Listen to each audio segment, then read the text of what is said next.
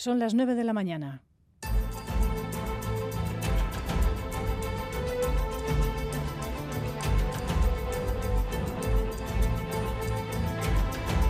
Tiempo para retomar eh, los titulares de la actualidad de la jornada. Xavi Segovia, Gunón. Egunon, sí, el Partido Socialista reúne este sábado a su comité federal donde se espera que el secretario general del partido, Pedro Sánchez, analice el proceso de negociación para su investidura. Las bases serán consultadas sobre su acuerdo de gobierno con Sumar y a las que también se les va a preguntar sobre sus negociaciones con independentistas y nacionalistas. Un comité federal que va a ratificar a Eneco Andueza como candidato al Endacari por el Partido Socialista de Euskadi.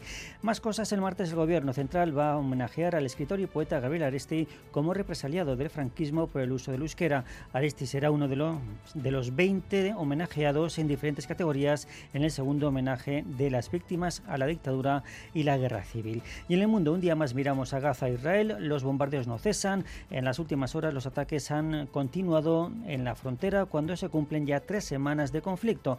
Israel asegura haber matado al jefe de formación aérea de Hamas, unos ataques que dejan más de 7.300 muertos en el lado palestino y más de 1.400 en el israelí. Gaza se ha quedado sin comunicaciones ni internet, lo que dificulta saber qué está ocurriendo en realidad dentro de la franja. El Consejo de la ONU ha pedido un alto el fuego inmediato, sostenible y duradero, petición que el embajador israelí ha calificado de vergonzoso. El alto comisionado para los derechos humanos ha denunciado que en este conflicto se están produciendo crímenes de guerra. Desde Estados Unidos, su secretario de Defensa ha hablado por teléfono, por teléfono con su homólogo israelí para pedirle que no ataquen a civiles. Precisamente en Estados Unidos, la policía de Maine encontraba en las últimas horas el cuerpo sin vida de Robert Carr, el autor del tiroteo que costaba la vida a 18 personas y que estaba siendo buscado por un amplio dispositivo policial. Y en casa, este sábado, doble cita de exámenes de OP en educación y Decha. El BEC acoge las pruebas para 1.258 plazas, en su mayoría para profesor de secundaria, a las que aspiran algo más de 2.700 personas. Y en Gasteiz prueba para ocupar plazas en 15 categorías de Decha, a las que optan casi 2.300 personas. Y COVID entrega hoy su premio anual a la Asociación de Víctimas de Irlanda del Norte. Su presidenta, Consuelo Ordóñez, ha asegurado aquí en Radio Euskadi que las Izábalas son víctimas del terrorismo, como lo es su hermano, y pide a la izquierda Berchale que condene y no rechace a ETA y los ataques a sus víctimas, algo de lo que dice aún no se atreven a hacer. En cuanto a las previsiones del tiempo para esta jornada de sábado, se esperan fuertes rachas de viento, especialmente en el noroeste. Las temperaturas máximas van a superar los 20 grados, con predominio de cielo nuboso, aunque no se espera que llueva. En las carreteras, normalidad a esta hora.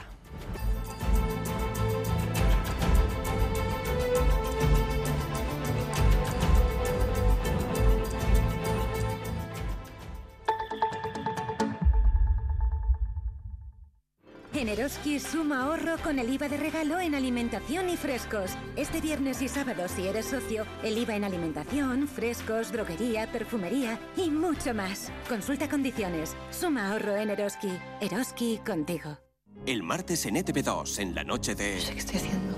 Lo que puedes, hija, estás haciendo lo que puedes, Amaya. Una emotiva visión de la maternidad. Se me ha caído yo en el sofá. Te tiraste varias veces de cabeza de la cuna y hablas varios idiomas. Con todas sus aristas. Sí, Yone, mi amor, este hombre es papá. Cinco lobitos. Una película de Alauda Ruiz de Azúa. Este martes, estreno en la noche de... Atención. Desde hoy hasta el lunes en Muebles en Rey te descontamos el 50% del 50% de todo lo que compres. Repito, el 50% del 50% de toda la tienda. Solo desde hoy hasta el lunes y solo en Muebles en Rey. Ven a celebrar nuestro 50 aniversario. En Navarra, Grupo Mundo Mueble, carretera Irún, kilómetro 4, Arre. Y en Guipúzcoa, carretera Guipúzcoa 636 entre Irún y Rentería. ¿Todavía no te has enterado? En Mima Gallery te dan hasta 250 euros por tu viejo sofá. 250 pero solo hasta fin de mes. Aprovecha el plan renove de Mima Gallery y remímate con tu nuevo sofá o colchón.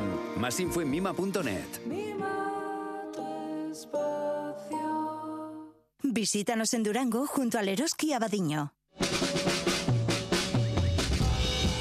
Recupera los contenidos de Radio Euskadi en la web eitv.eus y en la app EITV Nayeran. Radio Euskadi. Compartimos lo que somos.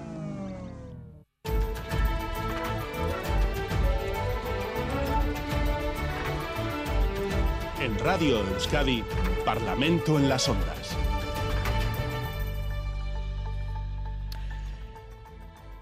9 y 5 minutos de la mañana, tiempo para abrir la tertulia parlamentaria de la Redifusión Vasca, Parlamento en las Ondas. Una vez más, un sábado más, con casi todos sus miembros hoy en los estudios de Gasteiz. Saludo a Aitor Urrutia, Miquel Otero, Gloria Sánchez y Carmelo Barrio de PNV, Euskal Herria Bildu, Partido Socialista y Partido Popular. Egunon a todos, buenos días. Egunon. Buenos días. buenos días. Y en Donostia tenemos a John eh, Hernández, el Carrequín Podemos. Sí, Egunon, John. Egunon.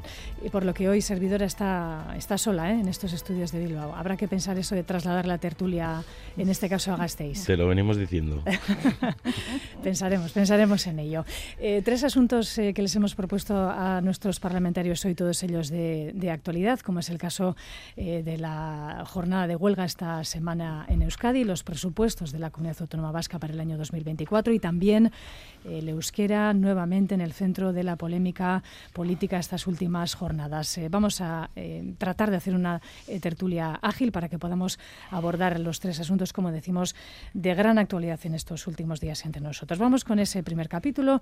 Eh, los eh, sindicatos vascos han calificado eh, de éxito la jornada de huelga de este pasado miércoles, convocada, como saben todos ustedes, en el sector público. Todos los sindicatos con la salvedad de UGT han reclamado que los salarios y las condiciones de los trabajadores se negocien en Euskadi, no en Madrid, decían, así como la recuperación del poder adquisitivo perdido, también la reducción de tasas de temporalidad en el empleo público y el fin de las privatizaciones. Por su parte, el Gobierno vasco ha asegurado que el seguimiento de la convocatoria fue minoritario. Un eh, otoño caliente, como se dice, es un asunto del que, como decíamos, hemos hablado y hablaremos porque hay una segunda convocatoria prevista el 19 de diciembre, pero, como decimos, sí les pediría una valoración de la eh, misma. Partido Nacionalista eh, Vasco, Aitor Urruti, hay una intencionalidad política en estas convocatorias, como desde su partido se ha sostenido en varias ocasiones. ¿Cómo lo ven? Pues sí, eh, como lo ven, pues sí, sí, sí que entendemos que hay una intencionalidad política, pero yo en primer lugar lo que quisiera poner por delante de todo es que eh, cualquier eh, crítica a, a, las huelgas que se han producido mm, no no obsta para que nosotros defendamos el derecho a la huelga de los trabajadores y trabajadoras en defensa de sus, de sus intereses. Lo que ocurre es que nosotros, como venía diciendo, observamos eh, bueno, pues que estas huelgas van más allá de la defensa de los intereses laborales de los trabajadores y trabajadoras. Eh, en un contexto en, Euskadi donde se producen más del 50% de las huelgas del conjunto del Estado español cuando somos más o menos el 5% de la población. Y cuando las condiciones salariales y laborales pues eh, son desde luego si lo comparamos a nivel estatal pues de las de las de las mejores en un contexto en el que hay una eh, fuerte bajada del paro más afiliaciones a la seguridad social el día pasado debatimos sobre la pobreza en el Parlamento Vasco y el 92,2% está en situación de bienestar y un 4% en situación de pobreza real dos puntos por debajo de Europa. Entonces bueno sin ánimo de ofender porque esta casa también pertenece al sector público pero eh, eh, aquí se da una paradoja muy muy muy clara. Es que eh, mismamente hemos visto cómo hay OPEs hoy creo que tanto en Bilbao como aquí en Gasteiz y, la paradoja es que hay muchísima gente que opta por la función pública y luego resulta que en cuanto en cuanto se llega ahí pues hay un grado de insatisfacción importante al parecer. También es cierto que hay una diversidad en el sector público eh, la huelga involucra empleados públicos con circunstancias y preocupaciones muy diversas y luego pues también pues está lo que lo que es el, mundo el mundo sindical ¿no? con un con un eh, sindicato mayoritario que abiertamente reconoce el juego de contrapoder que quiere ejercer eh, queriéndose homologar a, a agentes políticos que nos hemos sometido a unas elecciones y practicando una especie de dumping sindical.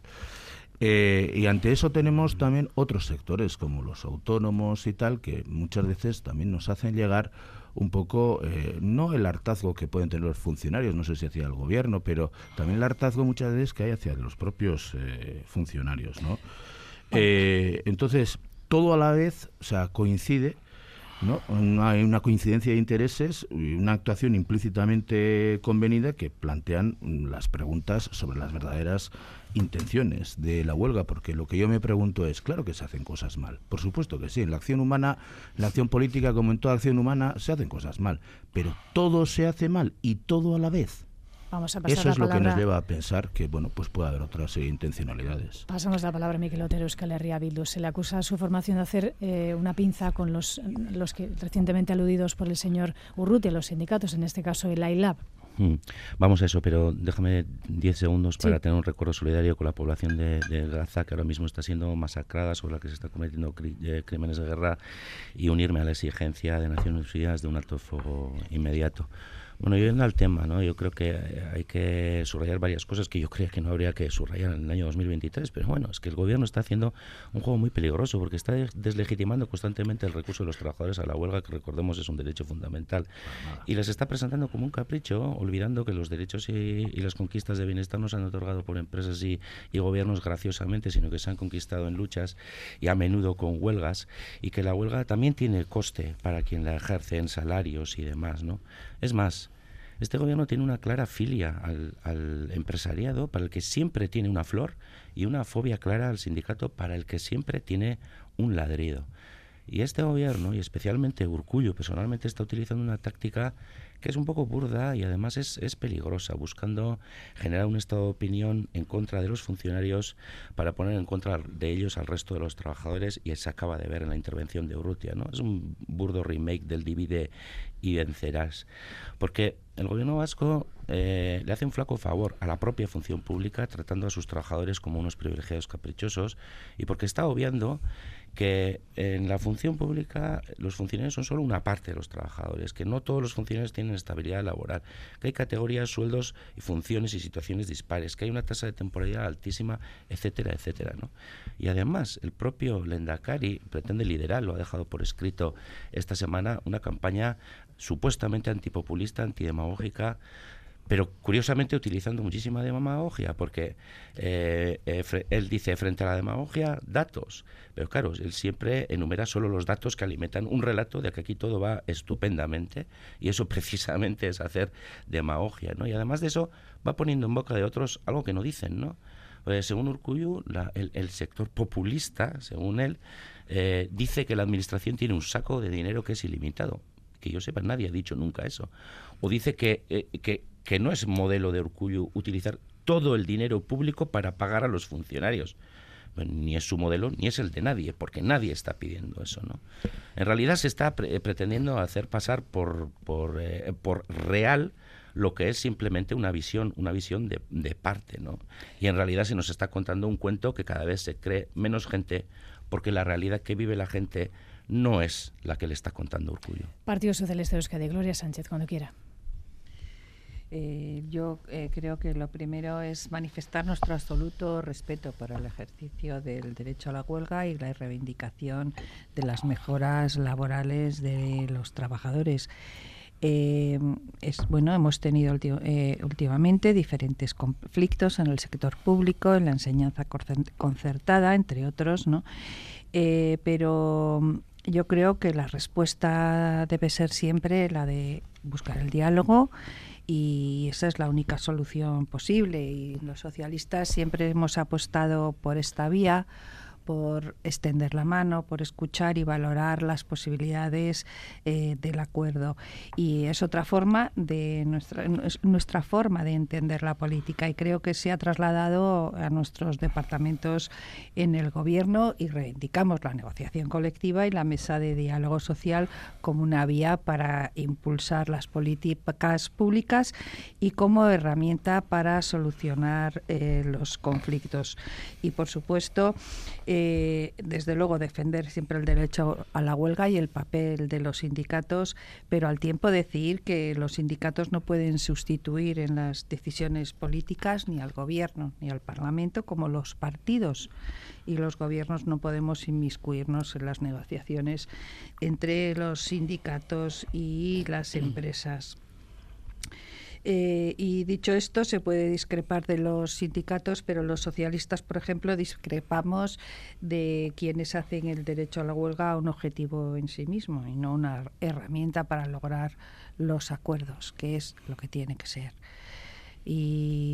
Yo creo que nosotros apostamos por tender la mano, por escuchar, por valorar las posibilidades de acuerdo y esto forma parte de nuestra forma de entender la política y creo que se ha trasladado a los departamentos de Idoya Mendía, de Iñaki Arriola y de Javier Hurtado. El Carrequín Podemos y John Hernández, tras la manifestación del miércoles, eh, los sindicatos lamentaban eh, que el gobierno, decían, eh, apuesta por los servicios públicos, pues deja de lado el autogobierno eh, y, bueno, en otros asuntos, pues sí, es el autogobierno lo que el, lo que el, gobierno, en este caso, eh, tiene por bandera, ¿no? En cuanto a, bueno, pues eh, leyes que puedan entrar en colisión con leyes propias autonómicas. Sí, no, yo si me permites quisiera también aprovechar para solidarizarme con las, mujeres, hombres y niños que, que están siendo masacrados hoy en, en la franja de Gaza, después de, días y días de bombardeos. creo que es extremadamente grave lo que está ocurriendo allí es un auténtico genocidio ¿no? y la ofensiva que parece que, se ha iniciado esta noche por parte del Estado de Israel pues es, tremendamente condenable y, yo aprovecho pues esta oportunidad que, nos brindáis a la coalición en la radio pública para, para condenar lo que lo que está pasando ¿no? Y, eh, aterrizando un poco en, lo que comentabas en la huelga bueno yo en primer lugar también quisiera quisiera agradecer a las y los trabajadores de los servicios públicos que, que han hecho huelga y que se han movilizado este pasado miércoles eh, entre otras cosas porque eh, todos sabemos, y los que somos trabajadores sabemos que no es fácil eh, hacer huelga y no solo porque se pierda se pierda un día de salario y además en, en sectores que vienen realizando distintas huelgas, por lo tanto que, que, para muchos de ellos ya, ya son varias. ¿no? Y yo creo que sobre todo han puesto sobre la mesa una cosa es importante y que decíamos aquí hace dos semanas, ¿no?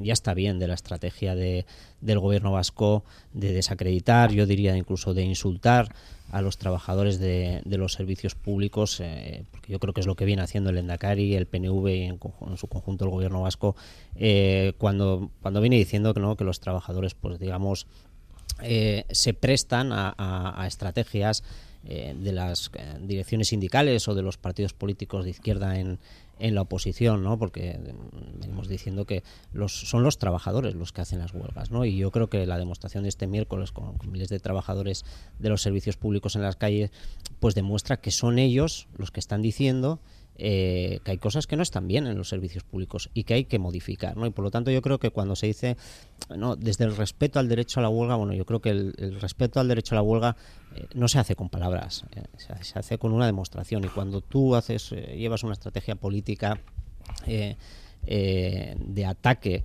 frontal a las reivindicaciones que, tienen puestas encima de la mesa los trabajadores de los servicios públicos, pues no estás respetando el derecho de la huelga, porque hay una, aquí hay una cosa, se dice siempre, los sindicatos tienen derecho a defender eh, las condiciones laborales, etcétera, no, no solo, no solo, ¿no? Creo que se ha dicho eh, que no se deben inmiscuir en las cuestiones políticas, no, no, el, el, papel de los sindicatos es defender los intereses de los trabajadores, los intereses de los trabajadores de la clase trabajadora. Eso está recogido en la propia Constitución, no, no, es, no me lo invento yo, ni es un texto revolucionario, ¿no? Es algo tan elemental como eso, ¿no?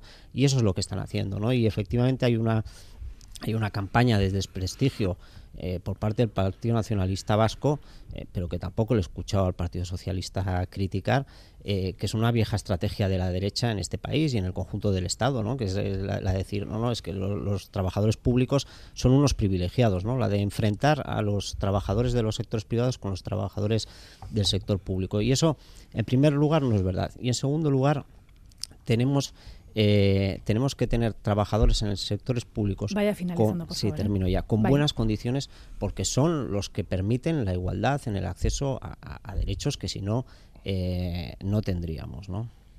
Sí, señor Barrio, finalice la ronda. Gracias. Sí, sí lo, cierto es que es, es incomprensible, ¿no? Que en esta parte de Europa donde las condiciones laborales son de lo mejor, ¿no? en y no digamos nada en la, función pública. Es decir, que haya esta beligerancia, ¿no? esta agresividad sindical, ¿no? Es decir, que somos la, la, región de, España con unas condiciones laborales mejores y, sin embargo es la, la región de Europa que más conflictividad laboral tiene y eso eso es algo incomprensible. Efectivamente hay dos, dos factores, ¿no? Hay dos factores, la, la beligerancia y la agresividad sindical y la politización sindical. Aquí multiplicamos por dos los sindicatos y, su capacidad de, y su protagonismo, ¿no? En el ámbito también sociopolítico, ¿no? Eso y eso está clarísimo ya desde hace muchos años, ¿no? Y, pero también es la incapacidad del propio gobierno vasco y de las administraciones vascas, ¿no? De, de años de atasco en las relaciones laborales. Eso también hay que hacer una reflexión muy seria sobre eso. Pero en, cualquier caso, es un sinsentido que, que, que, la comunidad autónoma con esas mejores condiciones tenga la mayor conflictividad, el mayor número de horas de huelga. No es comprensible, es decir, salvo que se observen finalidades que no son las laborales y son las políticas, y eso está ahí. Yo creo que está bien claro que hay una conexión importante entre la izquierda Aberchale y el, y el, y el, sindicato y las estrategias de los sindicatos eh, nacionalistas en este país. Hay una estrategia, vamos, que van de la mano, o sea, no es una estrategia laboral, no, no, no, es una estrategia política, es una estrategia de ruptura, es una estrategia donde no importa tanto eh, el empleador, el que haya condiciones buenas para generar empleo, no, el que, el que hay que muchas veces hay que destruir cosas que, eh, victorias que ha, conseguido la sociedad, de avance, de buenas condiciones laborales. No, no, hay que cabrear siempre a, la administración o, al, empresariado, ¿no? Esa es, ese es una, cuestión que forma parte de las estrategias de eh, los sindicatos en la isla fundamentalmente y tiene ese protagonismo en la calle, tiene ese protagonismo entre los trabajadores y la presión que supone para muchos trabajadores ese, esa beligerancia sindical. Pero está bien claro que, reconociendo esa beligerancia sindical, el gobierno, el gobierno vasco ha sido incapaz durante tantos años de, en tantos foros donde tienen tantas mesas sectoriales, el Consejo de Relaciones Laborales, otros consejos, otros foros de liderar. O sea, ¿pero qué hacen? ¿Quién los gestiona todos estos foros? Porque también se ve que hay una incapacidad de interlocución bastante clara, ¿no? Yo, yo no sé, en el gobierno vasco hay diferentes responsabilidades. Está la consejera de Trabajo y Empleo. Pues no, se parece que falla en este tema de la interlocución laboral. O está la consejera de Función Pública. Pues también fallan en, esta, en este tema de la interlocución laboral. Yo creo que ese doble vector, esa beligerancia y esa agresividad sindical, ¿no? que es política, que no es laboral, que es política, y la incapacidad gubernamental son los ejes de toda esta situación. Pues eh, vamos a abrir un turno para responder, siquiera por alusiones. Eh, en nombre del Gobierno, Aitor. Partido Nacionalista Vasco en este caso. luego le daremos la palabra. Pero, le daremos la palabra a la representante socialista. Se mezcla un poco todo, ¿no? Eh, bueno, yo yo discrepo de, muchas de las cosas que se han dicho aquí, ¿no? Eh, en primer lugar, eh, nada de deslegitimar las huelgas. Nadie deslegitima las huelgas. Pero, oiga, por favor, permítasenos poder criticar. Porque yo en lo que me siento insultado es en que mm, eh, se me diga que insulto a los trabajadores o al derecho de huelga o a los sindicatos sencillamente por realizar una crítica. Oiga, permítasenos discrepar, ¿eh? que aquí las superioridades morales, intelectuales, políticas y emocionales creo, creo que hay que dejarlas un poco de lado, ¿eh? Porque, hombre, ya está bien. A ver si no vamos a poder tener una opinión crítica con respecto a la, a la, a la necesidad o al momento eh, político, económico, social que se está viviendo en el país. Y a ver si no vamos a poder tener una lectura diferente, porque aquí se ha hablado de rosas, de rosas y ladridos. Yo al, único que oigo siempre que recibe ladridos es al Lenda Urcullu, ¿eh? O sea que, joder, un poco, un poco de respeto, porque en lo que me siento insultado yo es en decir que porque critico y porque hago una lectura de la, de la situación política, económica, social en este momento del país, resulta que estoy insultando o se está insultando a los trabajadores o a los sindicatos o a quien sea. Pues oiga, no. Eh, se hablaba de demagogia de datos. Sí, es que aquí eh, siempre se suele decir que dato mata relato, pero yo creo que no porque aquí cada uno, cada uno viene, como dijo aquel, eh, a hacer la lectura de su libro, ¿no?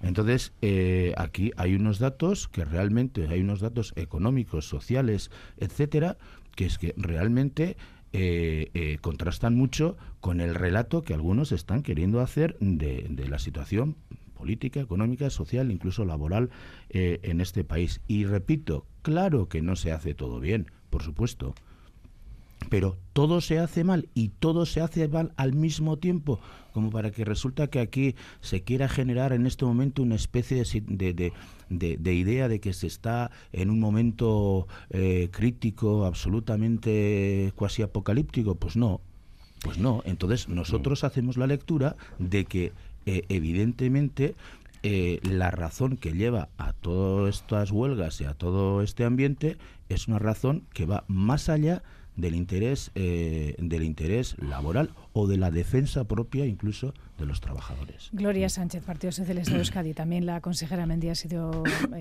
bueno, aludida en las respuestas de algunos de sus compañeros de tertulia. Adelante. Sí, bueno, yo creo que, que, evidentemente aquí hay una importante confusión de lo que marca la normativa. Yo acabo de decir que nosotros reivindicamos la negociación colectiva y la mesa de diálogo social como vía para impulsar esas políticas públicas y es una herramienta fundamental.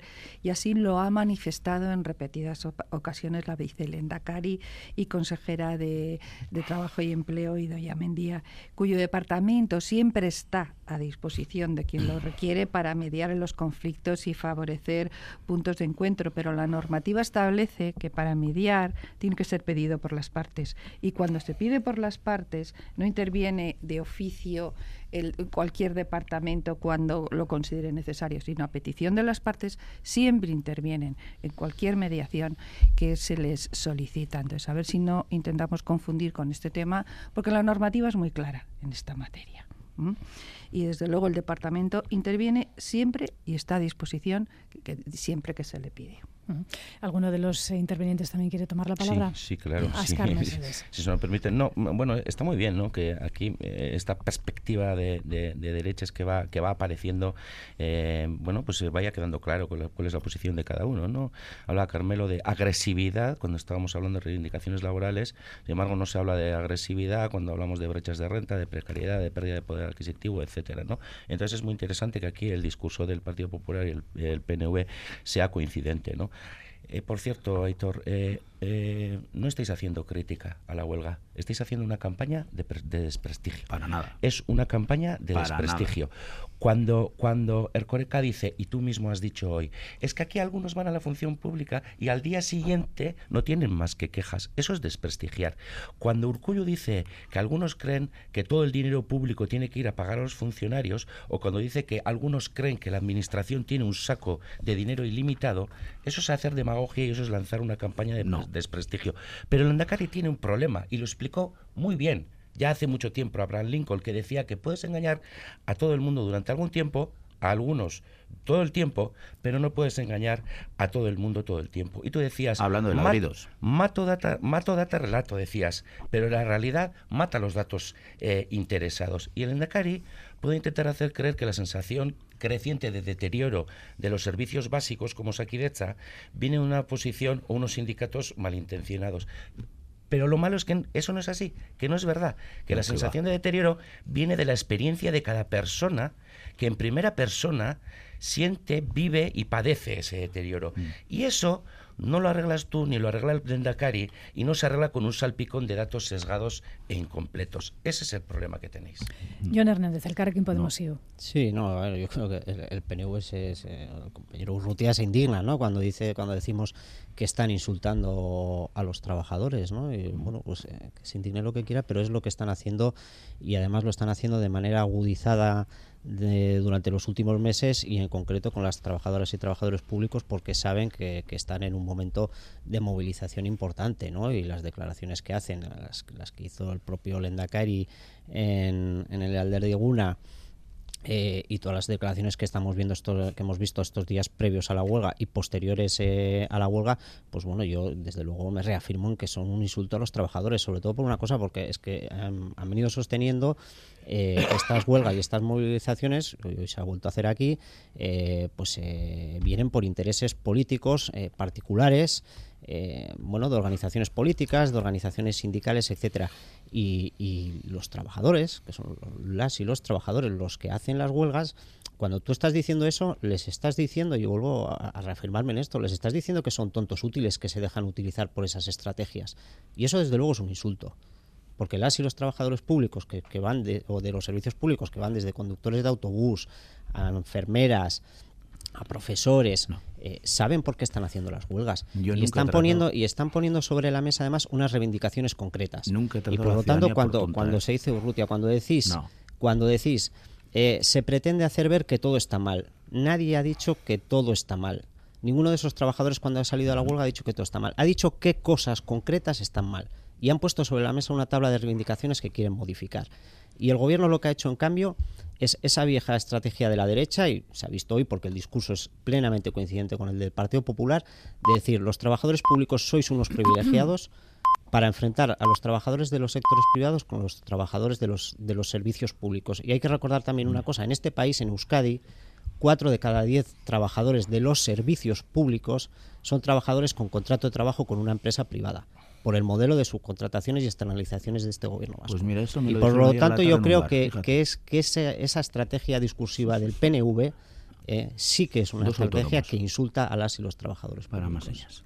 Señor Barrio, finalice la ronda. Brevísimamente, es que vamos a ver, pero los, em, eso, eh, los empleados públicos eh, no pueden obviar que sus condiciones laborales, es decir, todo lo que tiene que ver con sueldos, con jornadas, con permisos, es que son muy superiores, están muy por encima de la media, están muy superiores a, las de otras comunidades autónomas, todas las demás comunidades autónomas son superiores las, las, de Euskadi y, no digamos nada a la media de, la, de las empresas privadas. Eso además eso se nota en la, creciente avalancha de que hay de, aspirantes a las oposiciones permanentemente, precisamente para conseguir esos objetivos, esos objetivos de sueldos, de jornadas, de permisos. ¿no? Y sí que es cierto que hay, eh, que, hay que reconocer que ha habido servicios públicos con sobrecarga. Bueno, no vamos a hablar de la sanidad, lo conocemos todos, la sobrecarga eh, de trabajo que ha podido tener estos últimos años especialmente. Pero eso no es extensible a toda la administración. No puede ser. Y no puede ser que todo el conjunto de la administración, como ha sido esta huelga, se haya tratado por igual.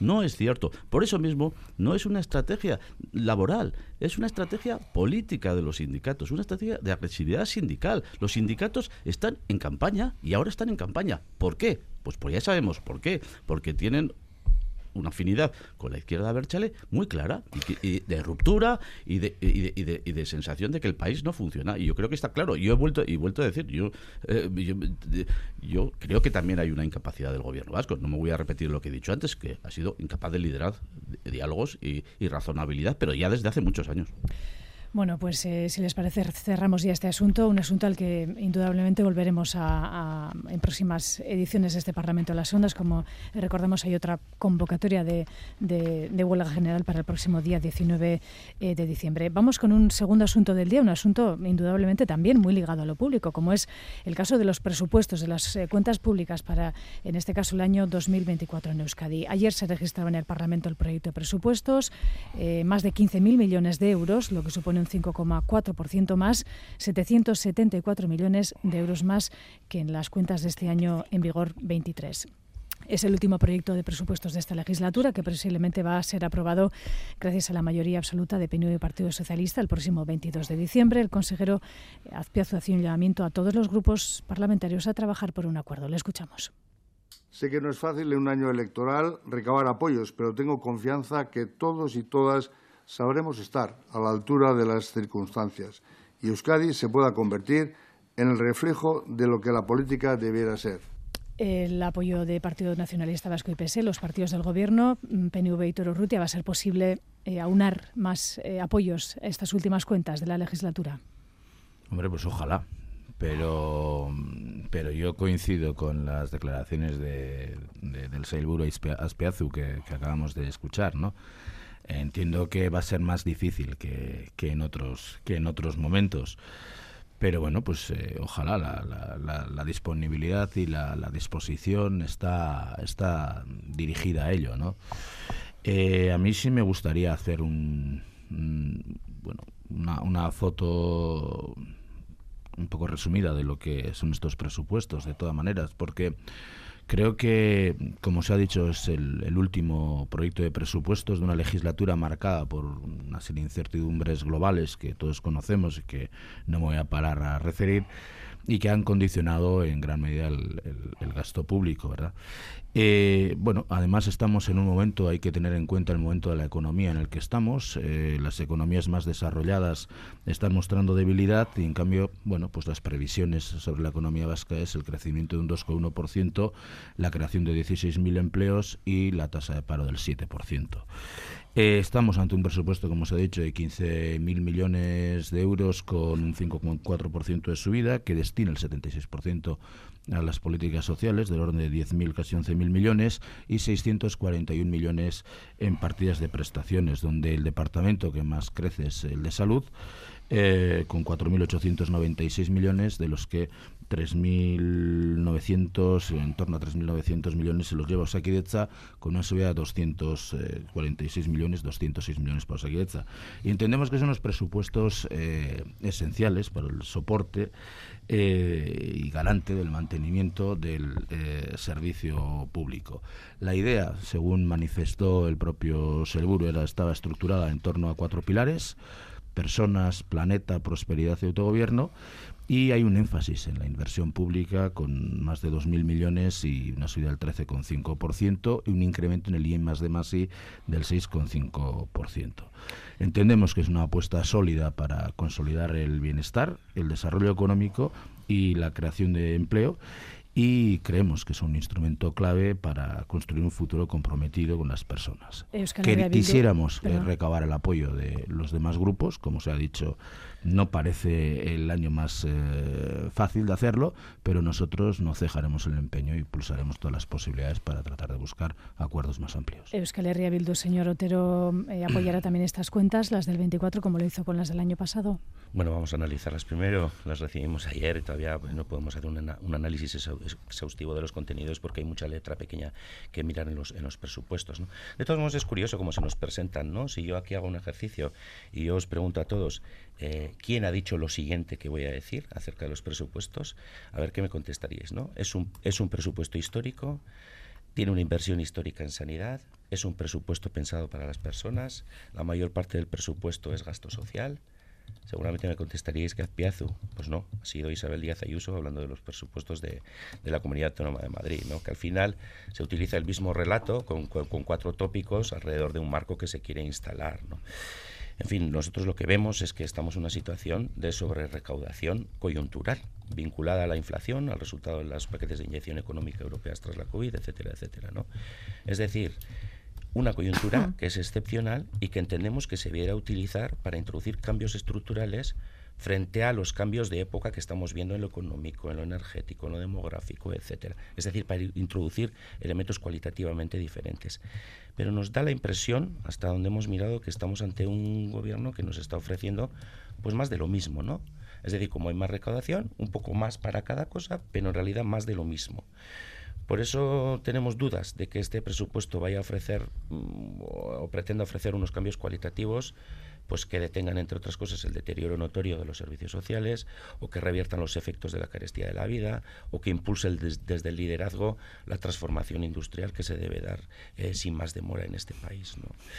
Nos da la sensación de que estamos, pues eso, ante un gobierno cansado que ofrece lo mismo, con pocas ideas y sobre todo con muy poca capacidad, eh, con, muy poca predisposición a la colaboración, porque ayer estuvo Aspiasu en comisión hablando de los fondos en Next y dio tres pistas de cómo afronta él eh, o el gobierno este debate, ¿no? Es un año electoral, tenemos mayoría absoluta y los recursos son limitados y desde luego esto no parece que sea una actitud muy proactiva para intentar llegar a nada, ¿no? Lo cual no obsta para que nosotros vayamos a trabajar este tema con la seriedad que lo hemos hecho en toda la legislatura. Eh, Gloria Sánchez, Partido Socialista de Euskadi. Eh, bueno, yo creo que estos proyectos son, eh, este proyecto de presupuesto es un proyecto claramente expansivo y que va a permitir mejorar y ampliar los servicios públicos Y este ha sido siempre uno de los objetivos fundamentales de los socialistas vascos y que va a permitir afrontar en las mejores condiciones eh, posibles la recuperación económica eh, en un panorama de incertidumbre eh, mundial y las cuentas apuestan por un desarrollo económico sostenible y por un empleo de calidad e incluyen los recursos necesarios para mantener unas políticas sociales de calidad. Yo creo que, hombre, evidentemente los eh, presupuestos están garantizados porque existe en el acuerdo de gobierno entre el Partido Nacionalista Vasco y el Partido Socialista una mayoría eh, suficiente para garantizar que este año vamos a tener presupuestos. Pero como bien ha dicho Aitor Urrutia, eso no quita y lo hemos venido haciendo a lo largo de toda la legislatura, lo hemos hecho en otros presupuestos y lo vamos a intentar desde luego ahora buscar acuerdos más amplios porque creo que eso es bueno. ¿eh? Vamos a hacer exactamente lo mismo que hemos hecho hasta ahora, buscar esos acuerdos. Y, en la medida de lo posible, pues no, eh, nos congratularemos de que eso sea así, aunque yo entiendo que en, el, año anterior a unas elecciones, pues los acuerdos siempre pueden ser a lo mejor un poquito más difíciles. ¿no? Pero eso, eh, desde luego, cabe, hay que destacar que, que que se hace un importante esfuerzo por las políticas eh, sociales a las que destina el 76% total de los recursos, casi 11.000 millones de euros ¿eh? y 653 más que en el, en la, en la, en el ejercicio eh, anterior y que la partida más importante está destinada a salud, que se incrementa casi 4.900 millones, un 5,3% más y eso no es más de lo mismo, porque desde luego eh, la pandemia nos puso encima de la mesa pues la necesidad de reforzar nuestro sistema sanitario. Nosotros apostamos pues por más recursos eh, económicos, más recursos eh, humanos, materiales y, una mejora en las infraestructuras. Y eso desde luego siempre es positivo y siempre va en, el apoyo a un sistema de salud universal, público, gratuito, de calidad y equitativo. Y creo que eso es muy positivo. ¿no? Y luego a destacar también el Departamento de Trabajo y Empleo con un presupuesto que crece el 6,1% hasta los 1.777 millones de euros y en el mismo la apuesta por el empleo de calidad, como se ha hecho durante, a lo largo de toda la legislatura, es evidente. Y hemos conseguido superar la barrera del millón de afiliados en la seguridad social. Eso es un dato importantísimo y desde luego con este presupuesto se va a mantener esas cifras y se puede mejorar esas cifras. Y además se ha hecho un esfuerzo durante eh, toda la legislatura y se va a seguir haciendo con este presupuesto. Eh, para rescatar a los más eh, a los que tienen más dificultades eh, en la búsqueda del empleo, como pueden ser los mayores de 50 años, parados de larga duración, eh, inmigrantes, mujeres o jóvenes. Yo creo que eso es importantísimo y que se ha mejorado también la protección social y en este sentido el presupuesto destina 641 millones a la renta de garantía de ingresos, ingreso mínimo vital y prestaciones complementarias de vivienda. Creo que son cifras pues que eh, ponen de manifiesto que es un proyecto, como he dicho, con recursos suficientes para la recuperación económica, el fomento del empleo y la protección social. John Hernández, el Carrequín Podemos ¿cómo ve ese posible apoyo de su formación? Bueno, eh, apoyo, apelo así, pues desde luego ya te garantizo que no va a haber eh, apoyar los presupuestos como tal, no, porque bueno, siempre hemos venido criticando mm. eh, sobre todo el modelo, ¿no? El modelo de presupuestos y el modelo de gestión de, de, esos presupuestos, ¿no? ¿no? igual tanto las cantidades eh, globales, sino sobre todo el modelo de luego cómo se utilizan eh, esos recursos. Por lo tanto, apoyo, apoyo no, porque no es nuestro modelo, no lo compartimos. Pero bueno, sí que es verdad que nosotros siempre hemos sido muy pragmáticos en este sentido y decimos, bueno, ahí hay unos presupuestos, hay una posibilidad de negociación y, desde luego la vamos a explorar y, si hubiera eh, condiciones suficientes para, para, bueno, para, para un acuerdo, pues ahí nos, nos plantearíamos el, dar nuestro, nuestro ok a, a los presupuestos, ¿no? Pero bueno, yo en principio los, presupuestos que se han presentado, que bueno, como ya ha dicho algún otro portavoz, pues todavía no los hemos podido ver en profundidad, los presentaron ayer, pero yo casi casi eh, casi casi no necesito ni verlos para saber un poco lo que me lo que me voy a encontrar, ¿no? Porque la, experiencia de estos últimos años, pues nos dice eh, que nos hemos ido encontrando siempre lo mismo, ¿no? Pues eh, se modifican las cantidades globales, pero luego el contenido es, es, el mismo. Yo, desde luego, eh, no hablaría de unos presupuestos expansivos en primer lugar, eh, porque estos presupuestos sí aumentan, como vienen aumentando en los últimos en los últimos años, en cifras globales aumentan aumentan menos que el año que el año pasado en un escenario de, de aumento del PIB, de la riqueza del país, en un escenario de, de récord de, recaudación y en un escenario de, también diría de, récord de remanente ¿no? de, recursos que, de los que dispone el, gobierno que no, se destinan a, los presupuestos. Por lo tanto, en ese escenario yo no hablaría de unos presupuestos expansivos. Pero como digo, a nuestro grupo lo que más nos interesa ya no es solo tanto discutir sobre deberían ser más expansivos, de acuerdo, esa es nuestra posición, pero sobre todo lo importante y de cara a las negociaciones es eh, eh, hay que habría que modificar esos presupuestos, ese modelo y también el conjunto del modelo. Nosotros siempre hemos insistido en una cosa. Nosotros no queremos separar los presupuestos, es decir, los gastos eh, del modelo de ingresos, porque además son dos patas, digamos, de, un mismo cuerpo, ¿no? que son dos herramientas públicas en nuestra opinión, que deben servir para la redistribución de la riqueza y por lo tanto para buscar una sociedad más igualitaria. ¿no? Y venimos reivindicando que nosotros para negociar los presupuestos queremos negociar también eh, el modelo fiscal eh, muy injusto que tenemos en nuestra opinión en este país. ¿no? Queremos reducir las diferencias que hay entre lo que pagan las y los trabajadores eh, a través de los impuestos y lo poco que pagan eh, las rentas de capital y de, de los beneficios de las, de las empresas. ¿no? Señor Barrio, a, partir de ahí hablaremos para poder negociar el contenido de, los presupuestos. Gracias, eh, señor Hernández. Señor Barrio, ¿cómo ve ese primer esbozo de los presupuestos? Sí, pues bueno, como ya se ha comentado, lógicamente ahora entramos en la fase de análisis, ¿no? Mm. Para que la semana que viene, pues le preguntemos al gobierno lo que nos chirríe o lo que dudemos o lo que veamos como bien o mal, ¿no? Es decir, pero en cualquier caso, eh, en una primera lectura estamos ante unos presupuestos claramente continuistas, es decir, es un presupuesto plano, es un presupuesto para cubrir gastos, es decir, eh, el presupuesto que aumenta menos que la, que la inflación, ¿no?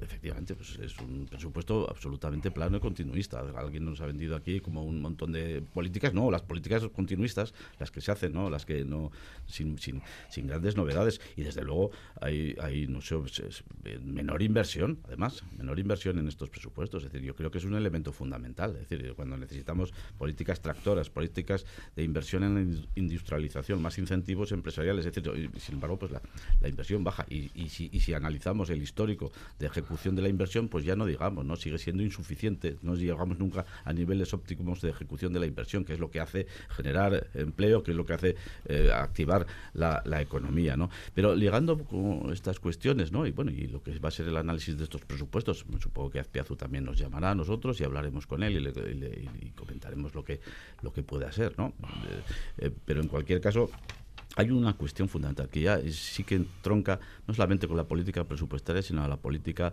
económica. Y alguien también se refería a la política fiscal, ¿no? Después de haber visto los presupuestos con sus remanentes millonarios, después de haber visto la sobrerecaudación, pues en estos presupuestos, pero no sé si en estos presupuestos, pero la política económica de este país hoy hoy falta una partida muy importante, falta una partida muy importante, que es el dinero que tiene que estar en el bolsillo de las personas, del ciudadano medio y de las, y las pequeñas eh, y medianas empresas, que, tenía que haber sido una política fiscal de bajada de impuestos durante estos últimos años. Que eso no se ha, no se ha conseguido. Entonces yo creo que estos, no sé si estos presupuestos, pero la política eh, económica de este país eh, adolece, adolece de una falta de partida muy importante. Esa partida tenía que haber sido ese, esa bajada de impuestos que se tenía que haber proyectado.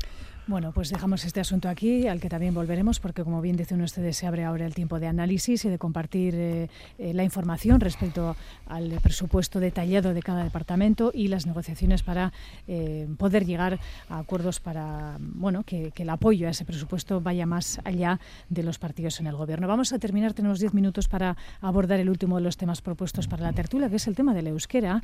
Eh, al ya de por sí tensionado debate sobre el uso del euskera con estas recientes sentencias del Tribunal Superior de Justicia del País Vasco, se le añaden esta semana dos nuevos hechos que hemos vivido y uno de ellos es este.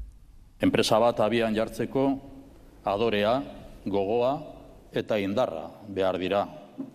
Beste aldagai asko ere, baina hiru hauek balioan jartzen ditut gaurkoan.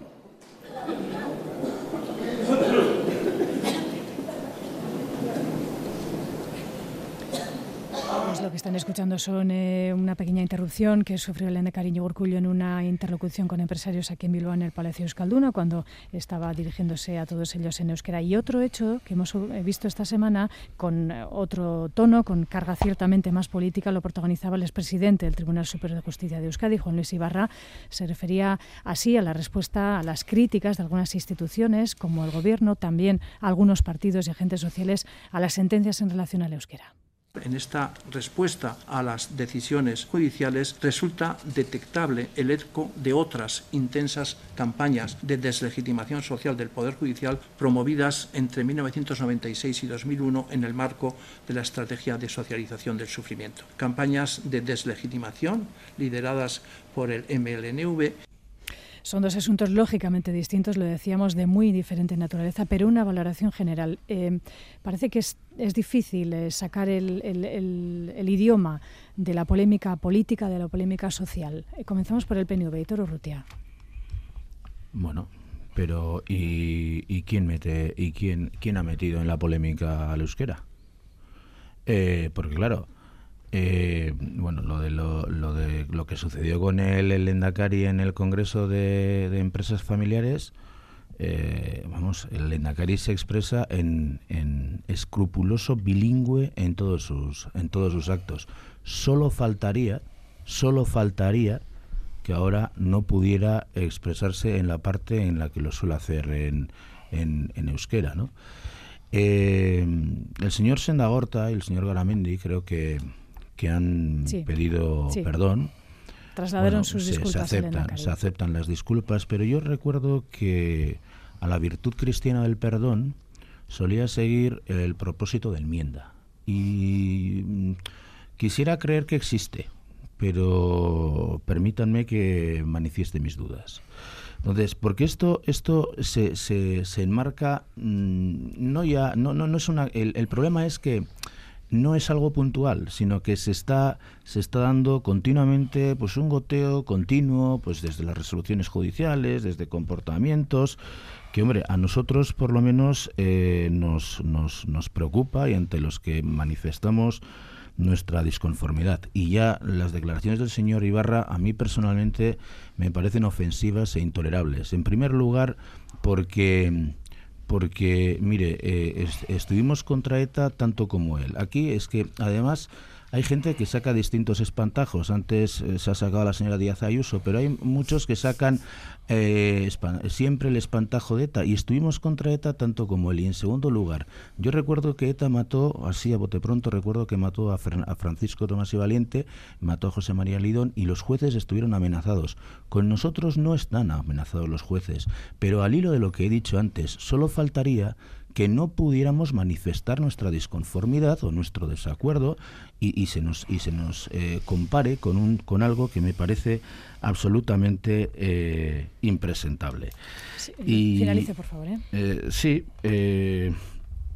Eh otra cosa en la que nosotros estamos también muy preocupados es con la judicialización que se está dando y para el caso estas últimas sentencias eh, con una ley como la de instituciones locales de, Euskadi, en la que hubo un alto consenso en el Parlamento y que incluso tuvo el visto, eh, el visto bueno y se trató en su día en un acuerdo de la Comisión Bilateral de Cooperación entre, entre Euskadi eh, y el Estado, gobernando, gobernando en España Mariano Rajoy.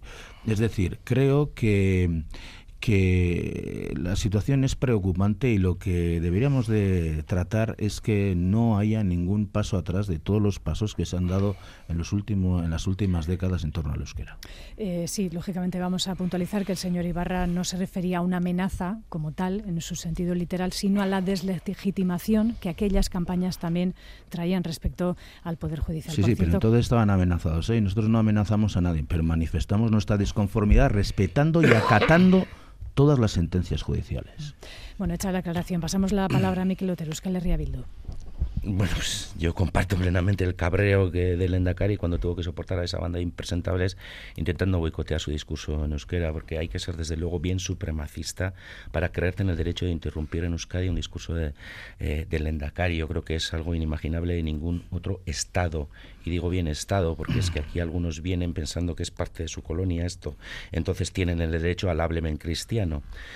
En cualquier caso, si bien es un feo inadmisible al Endacari, pues esto se debe marcar eh, dentro de lo que es, porque al Endacari le boicotearon no en calidad de Endacari, sino en calidad de vasco parlante que está utilizando el euskera. Así que, por lo tanto, lo que es es un ataque al euskera. Y lo que es peor, si algunos se animan a hacer esto, es porque desde diferentes ámbitos hay quien está creando un clima euskarafóbico y no hay más que ver los espectáculos del Congreso ante el uso del euskera o la utilización de la judicatura para mutilar el impulso al euskera una y otra vez, una y otra vez. Y claro, esto se ata con las lamentables e inaceptables eh, declaraciones de Juan Luis Ibarra, eh, comparando las críticas eh, a las sentencias, que entiendo yo que criticar una sentencia es completamente legítimo y además si se ve que es reiterativo y que van todas en el mismo sentido y que al final siguen perjudicando el euskera y comparar la crítica a esto con estrategias de socialización de, de sufrimiento. Yo creo que aquí hay demasiada gente que dice que el euskera es un tesoro, pero que en el fondo lo que quiere es tener un tesoro enterrado. Y por eso creo que es tan importante la manifestación a favor del euskera y en contra de todos los ataques que ha llamado eh, el, el, próximo sábado 4 de noviembre, a la que por supuesto iremos. Gloria Sánchez, Partido Socialista de Euskadi, ¿cuál es su opinión al respecto? Desde luego los socialistas vamos, vascos consideramos que fue una falta de respeto al Endacari y al euskera lo que ocurrió el otro día y compartimos su malestar ante lo que pudo ser una muestra de miedo de algunos a la diversidad y a la libertad, algunos que en, campaña electoral se les llena la boca de hablar de libertad, pero cuando tienen que respetar no lo hacen, ¿no? y los presidentes de la COE y del colectivo de empresas familiares han pedido disculpas. Bueno, eso es positivo. Eh, esperemos que no algo así no se vuelva a repetir porque el euskera es la lengua propia de los vascos y es oficial en Euskadi y merece todo su respeto. Y con respecto a las declaraciones del expresidente del Tribunal Superior de Justicia del País Vasco, yo creo que ha sido manifestar su preocupación por la forma en que algunos partidos y cargos institucionales cuestionan el sistema judicial cuando se emiten sentencias que no son de su gusto. Preocupación, por cierto, que compartimos eh, los socialistas. Y es evidente que los políticos tenemos el derecho siempre, desde el respeto a todas las decisiones judiciales, a opinar incluso a cuestionar eh, sentencias eh, de los jueces. Pero ahora no se está tratando de cuestionar sentencias, sino de cuestionar al juez y eso ya es un poco más peligroso.